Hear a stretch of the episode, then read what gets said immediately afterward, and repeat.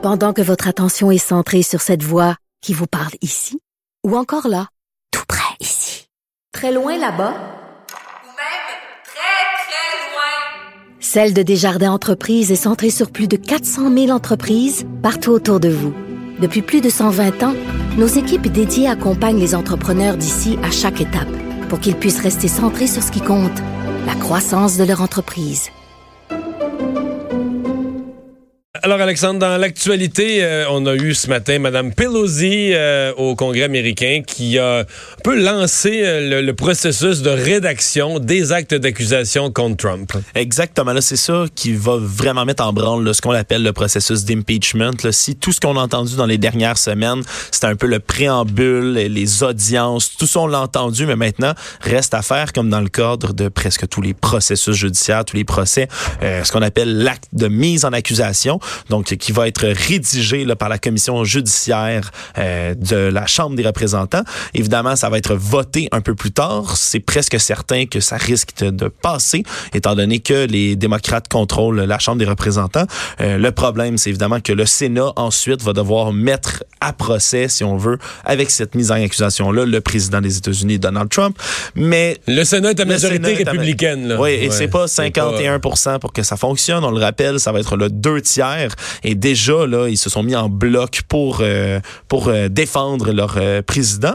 Et lui, le locataire de la Maison-Blanche, évidemment, là, qui s'est dit qu'il avait hâte d'en découdre, qu'il avait hâte que ça se rende au Sénat parce qu'il est bien, bel et bien prêt à Mais objectivement, les, actes d'accusation ça va être du solide. Je comprends que c'est un processus politique, puis que les, républicains vont toujours dire que c'est rien, puis que c'est une chasse aux sorcières, puis c'est la plus grosse chasse aux sorcières. Mais très objectivement, je veux dire, quiconque a suivi avec un peu de sérieux puis d'ouverture de, d'esprit, pas de préjugés pro-Trump, quiconque a suivi le déroulement des travaux, je veux dire, on voit qu'il y a une euh, la notion de, de, de quid pro quo, qu'on a donné euh, quelque chose ou qu'on a, on a promis de donner quelque chose, mais si et seulement si la condition qu'on obtienne d'autres choses, euh, c'est pas mal béton comme euh, pas mal béton comme preuve. C'est certain, mais encore une fois, là, euh, les, les, républicains vont mettre tout en application pour discréditer là jusqu'aux derniers témoins qui sont passés. on voyait plutôt là hier, plutôt dans la semaine, toutes sortes de professeurs en droit constitutionnel qui se sont relayés en audience, qui expliquaient que justement le, le président ne pouvait pas se mettre au-dessus de la loi, que c'était pas un dictateur ni un monarque, que la Constitution avait été faite de telle manière à ce que il fallait un jour déclencher l'impeachment, puis que si jamais cet impeachment-là, je, paraphrase évidemment ce qui s'est dit un peu hier, si, si on fait pas l'impeachment pour ce genre de, de, de crime grave-là, ben on le fera jamais pour rien. C'est un peu la logique qui, qui est étudiée derrière ça. Mais évidemment, les républicains ont traîné un peu ces, euh, ces juristes-là dans la boue en disant qu'ils étaient déjà euh, avec un parti pris. Alors, ben, ça se continue là-bas, le processus de destitution. Euh, revenons chez nous. Euh, chefferie du Parti libéral, depuis quelques jours, euh, ceux qui suivent un peu la politique sur les réseaux sociaux, euh, il y a des gens qui avaient noté que l'ancien sénateur, ben, qui était sénateur jusqu'au mois passé, André Pratt, s'activait plus sur les réseaux sociaux, s'intéressait aux questions qui touchaient le Parti libéral du Québec. à telle enseigne qu'il y a un journaliste du journal qui, a pris le temps de, placer un appel à M. Pratt et de dire, est-ce que la direction, est-ce que la chefferie du Parti libéral pourrait vous intéresser.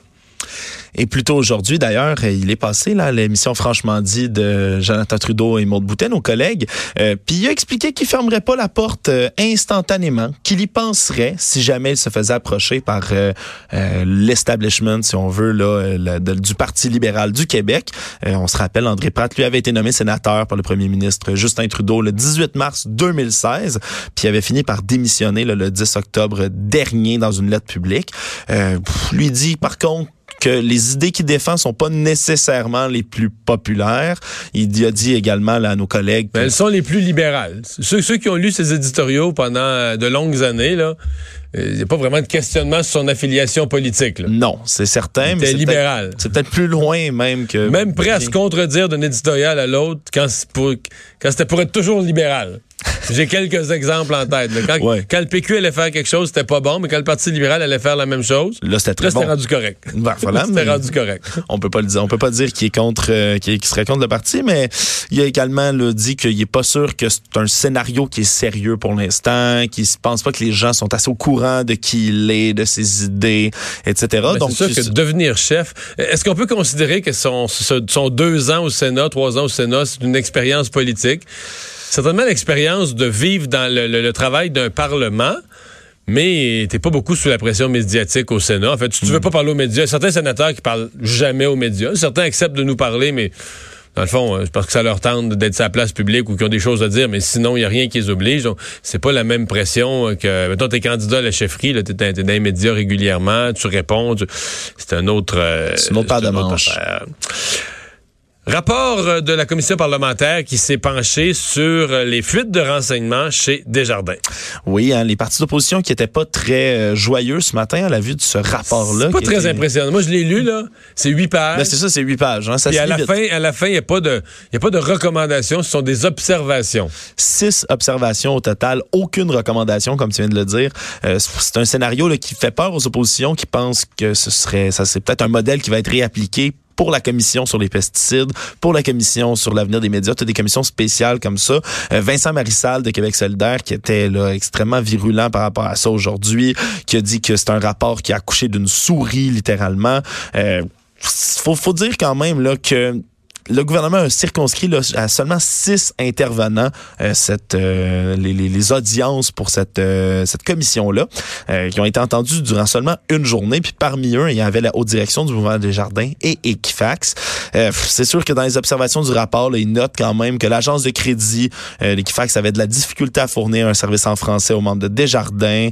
Euh, mais c'est toutes des choses qui avaient déjà été rapportées par les médias.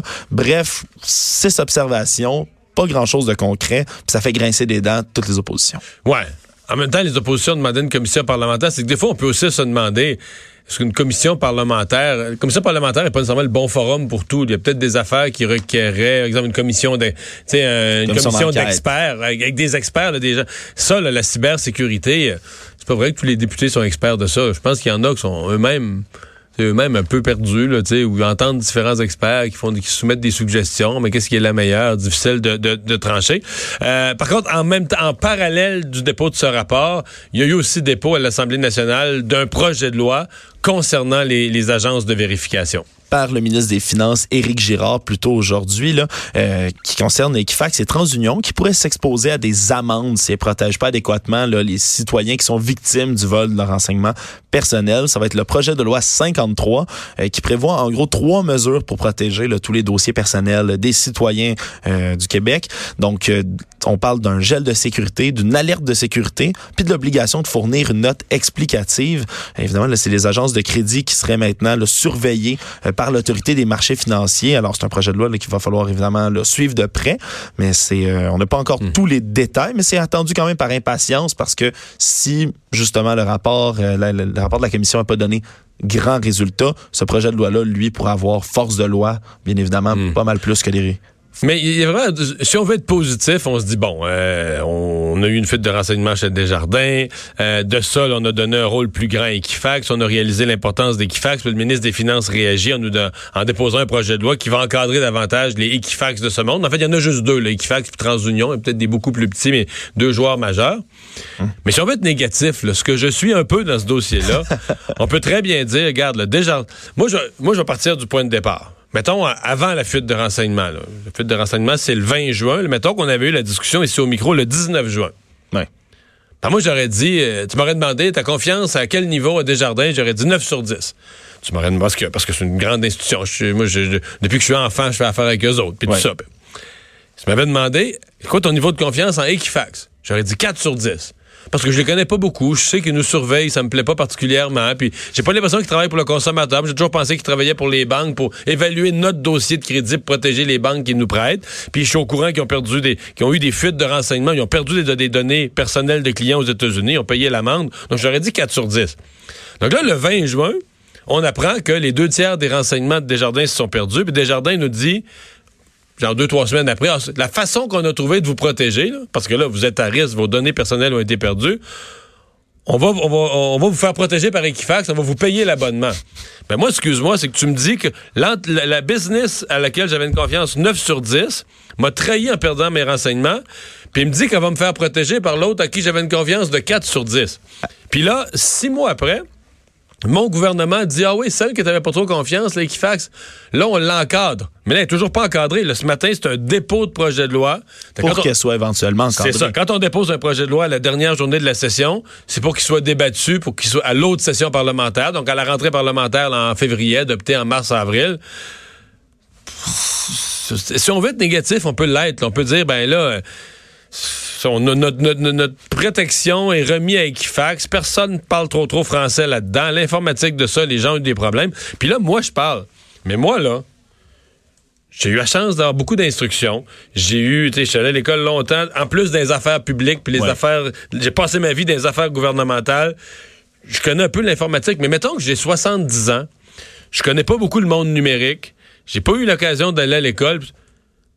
Je me dis, il y a des gens qui doivent être drôlement perdus. Là. Puis Equifax, tu, vas sur leur site web, tu comprends pas. Il y a des journées que ça marche même pas. Et on l'a dit tout à l'heure, ils ont de la misère à servir les gens en français. Ils ont de la misère à servir les gens en français. Fait que franchement, là, je trouve ça épouvantable. je me dis, si moi je suis perdu, je suis inquiet, je suis pas sûr, alors que moi j'ai toutes les chances de, de me démêler là-dedans, j'ose pas imaginer comment il y a des gens qui doivent se sentir là, abandonnés, là, complètement laissés par leur institution, dans certains cas des jardins, là, avec qui ils ont fait affaire euh, toute leur vie. Là.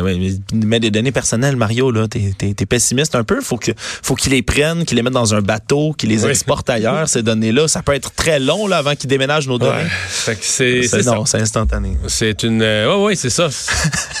c'est vraiment, c'est vraiment inquiétant. Puis on sent pas qu'ils prennent pas ça au sérieux. On sent qu'il y a une certaine panique chez Desjardins, mais on sent quand même que ils font pas grand chose. Puis tout le monde un peu, le, gouvernement comme Desjardins sont un peu dépassés par tout ça. En France, ça faisait, ça proche une semaine qu'il n'y avait pas eu de grève, puis de paralysie, puis tout ça. Environ, ou de foin lancé dans les rues, ou de tracteurs. Mais là, aujourd'hui, ça brasse vraiment des images encore euh, affreuses, confrontations avec la police, des centaines de milliers de personnes, euh, les villes paralysées. Mais là, pour l'instant, les plus récents comptages qu'on a ont été faits de façon provisoire par l'agence France-Presse, mais ce serait près de 300 000 personnes qui seraient un peu partout dans les rues, majoritairement à Paris, on s'en doute, euh, qui paralysent là, presque tous les secteurs on parle surtout du transport, de l'éducation, euh, de la culture, même dans les milieux policiers, il y a de la paralysie. Euh, c'est une manifestation, celle-là, qui s'oppose là à la réforme des retraites. Euh, qui rappelle un incident d'ailleurs quand même parce que pendant près d'un mois en France en 1995 pour une autre réforme des retraites. Ça avait fait exactement la même chose, la même réaction. Euh, ça s'est enflammé dans les rues. On se rappelle, c'est un projet qui vise à supprimer les régimes spéciaux puis à créer un système de retraite universel par point. évidemment, il y a un contexte social qui est assez tendu en France, là, dans les secteurs hôpitaux, de la santé plutôt, dans le secteur étudiant. Ouais, le secteur euh, hospitalier, là, on a ça ici un peu, mais là-bas, ça fait des semaines que ça, ça bouillonne. Il y a eu quelques grèves, quelques manifestations, mais oui, les gens considèrent que l'épuisement, c'est des thèmes qu'on connaît, l'épuisement professionnel du personnel soignant, ça se peut plus, tout le monde est sur le bord de péter. Euh. C'est toujours, toujours difficile dans ce genre de domaine-là parce que tu peux pas faire une pause. Tu peux pas dire on met à mm. pause l'hôpital pour aujourd'hui puis tout le monde va pouvoir se reposer. Dans les services essentiels comme ça, c'est. Mais c'est compliqué quand même en France. C'est-à-dire, par exemple, la réforme des retraites. Je suis pas un spécialiste de, la politique fine en France, au point de connaître tout le système des, des, des retraites puis comment il doit être réformé, mais il n'y a pas de doute, quand tu lis un peu sur la France, il n'y a pas de doute que c'est un régime qui est sclérosé, trop bureaucratisé, il y a un paquet d'affaires qui leur coûtent trop cher. Des... Et, mais c'est comme si rien est réformable. tu touches aux retraites. Il n'y a pas quelque chose en France, tu y touches, puis tout le monde est dans la rue. C'est la, dernière fois, c'était l'essence, d'ailleurs. Oui, puis qui était fait pour les changements climatiques, je dis en passant. Là, puis les gilets jaunes, ça, ce qui était fait, un, geste pour augmenter un tout petit peu le prix de l'essence, moins que chez nous, en passant. On est pacifistes, nous. Là. Nous, on, le gouvernement nous a mis la taxe carbone. On a dit, bah, faut le faire pour l'environnement. Là, ça a chialé un peu, puis un petit mm. peu des lignes ouvertes, là, puis, ça a passé. sais. Alors que là-bas, c'était la guerre. Mais là, c'est reparti aujourd'hui une journée, donc, euh, qui. Ben, Ouais, Je, je m'imagine un, un touriste qui est à Paris aujourd'hui, là, tu sais, t'es- tu penses que tout va bien. C'est comme tu dis, du jour au lendemain, une manif que tu vois pas venir, euh, c'est le bordel dans les rues, les affrontements avec la police. Mais surtout dans le milieu du transport, tu sais, par exemple, si c'est un, un touriste qui visite Paris aujourd'hui, 10 des 14 lignes de métro sont fermées, là, complètement fermées. Euh, 90% des trains à grande vitesse ont été annulés. 50% de ce qu'on appelle les Eurostars. Oui, parce que les Euh, cheminots, tous les gens des voies ferrées sont parmi les plus euh, les plus en colère dans cette grève. Même chose dans le secteur aérien. Air France a annulé 30% de ses vols intérieurs, 10% de ses vols moyens courriers. Euh, ça, alors, ça brasse beaucoup là, dans tous ces secteurs-là. Euh, pas moyen beaucoup de se déplacer. Alors, euh, c'est certain que cette situation, encore une fois, le président. Macron n'a pas un mandat facile. Définitivement. On va s'arrêter, on va aller à la pause et on va revenir sur un thème dont on a parlé plus tôt dans la semaine. Est-ce que la juge en chef de la Cour d'appel euh, doit se désister? Écoutez, c'est pas compliqué, là. il s'en rajoute sur son dos à tous les jours.